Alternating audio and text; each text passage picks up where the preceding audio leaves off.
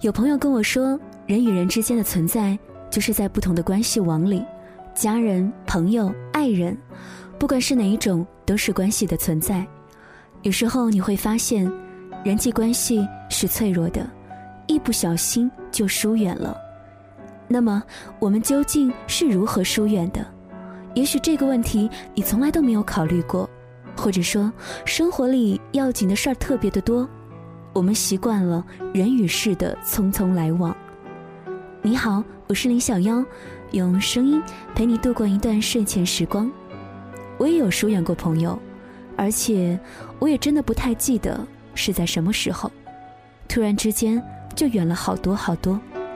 于是我常常感慨，长大了一点儿也不好玩，关系越来越多了，也真的不太好玩。今晚想来分享知乎上关于疏远做出的回答，是别人的经历，却也说出了自己的某些心声。关于我们到底是如何疏远一个人的？有一位朋友在我的视野里消失了很久，久到我几乎要忘记他。有一天，我突然想起他，心里在想，他是不是退出微博，或者是把我给屏蔽了？于是特意的去搜了他的微博和朋友圈，我这才发现，他发状态的频率相当高，就在两个小时之前还 PO 了一张新照片，这让我很惊讶。我们一直都是互相关注的状态，只是很久没有互动，但是不知道为什么，明明他的动态就在眼前，但关于他的一切，好像在我的脑袋里自动屏蔽了。我们到底是如何疏远的呢？我沿着记忆的轨迹向前搜寻，他发来的上一条微信是新年祝福，我没有回；再往前是中秋节祝福和五一节祝福，我依然高冷的没有回。继续往前翻，已经是去年的三月份，他问我去不去楼梯间抽烟，我说好的。其实那个时候，我们的关系非常的好，好到他抽到一半的烟屁股，我抢过来继续抽。我们在二月的春天里，张罗着要去哪儿哪儿一块旅行。我搜遍了旅行网站上所有的地名，然后说，随便哪儿都行，只要你想去，我就舍命的陪。他说，呸。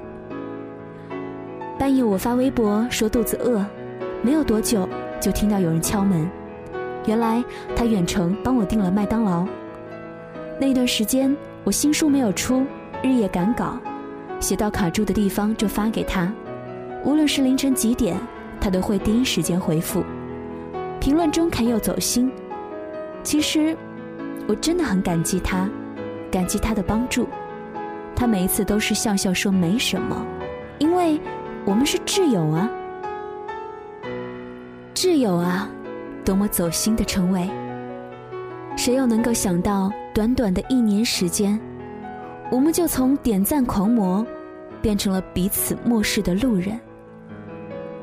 疏远，一定是有原因的。比如，我们都有了新的朋友，有时会说一些彼此听不太懂的言论，或者某一次共同朋友的聚会，他没有叫我。但这些微不足道的事儿根本不足以让现状成这个样子。我在心中呐喊着，静下来认真回想，那段时间他过得并不好，失恋又失业，和整天宅在家写稿的我恰好是最佳的陪伴。我们的第一句问候绝对是出于无聊，我们的第二、三、四句闲聊。也绝不仅仅是因为彼此的兴趣。我熬夜时，他正好失眠；我需要倾诉时，他正好需要聆听。当我写完新书，他找到新的工作之后，这种恰好的状态已经发生了错位。于是，我们毫不犹豫地把精力放在了更重要的事情上去。现在时常的会感慨，成年人的圈子越来越小了。五年前在 KTV 呼朋引伴，半个京城的朋友都能够慷慨赴宴，硬是将一个小小的包间挤得是水泄不通。碰上了麦霸当道，一个晚上抢不到第二首歌的情况时有发生。在那些年，孤独这个词还代表着一种桀骜不驯的腔调，而如今，包间越订越大，玩伴却越来越少，孤独已经成为了一种常态。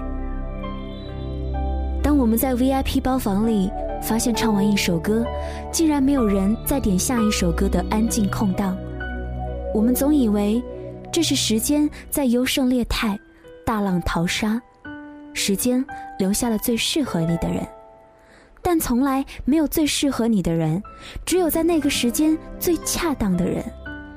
你们的性格也许并不搭，交情也没有你想象中那么的好，你们只是拥有恰恰好的境遇。我们是如何疏远一个人的呢？其实我们从来没有刻意的疏远过某人，只是比起有目的的亲近，疏远。是一种无的放矢的行为，你永远不会发现，当初的自己已经走了很远很远了。谢谢你的收听和关注，要说晚安了，晚安武汉，晚安亲爱的你。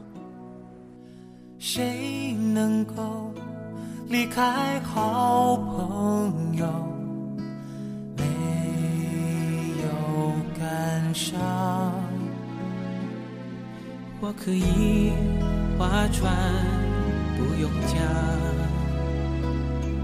我可以扬帆，没有风向。但是朋友啊，当你离我远去，我却不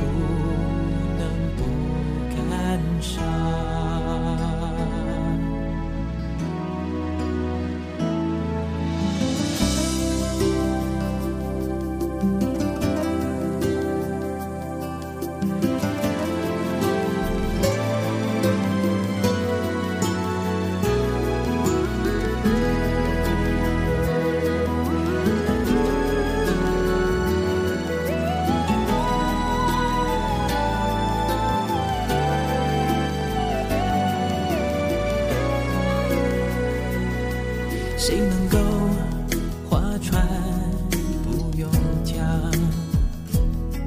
谁能够扬帆没有风向？谁能够离开好朋友没有感伤？我可以划船。不用讲，我可以扬帆，没有风向。但是朋友啊，当你离我远去，我却不能不感伤。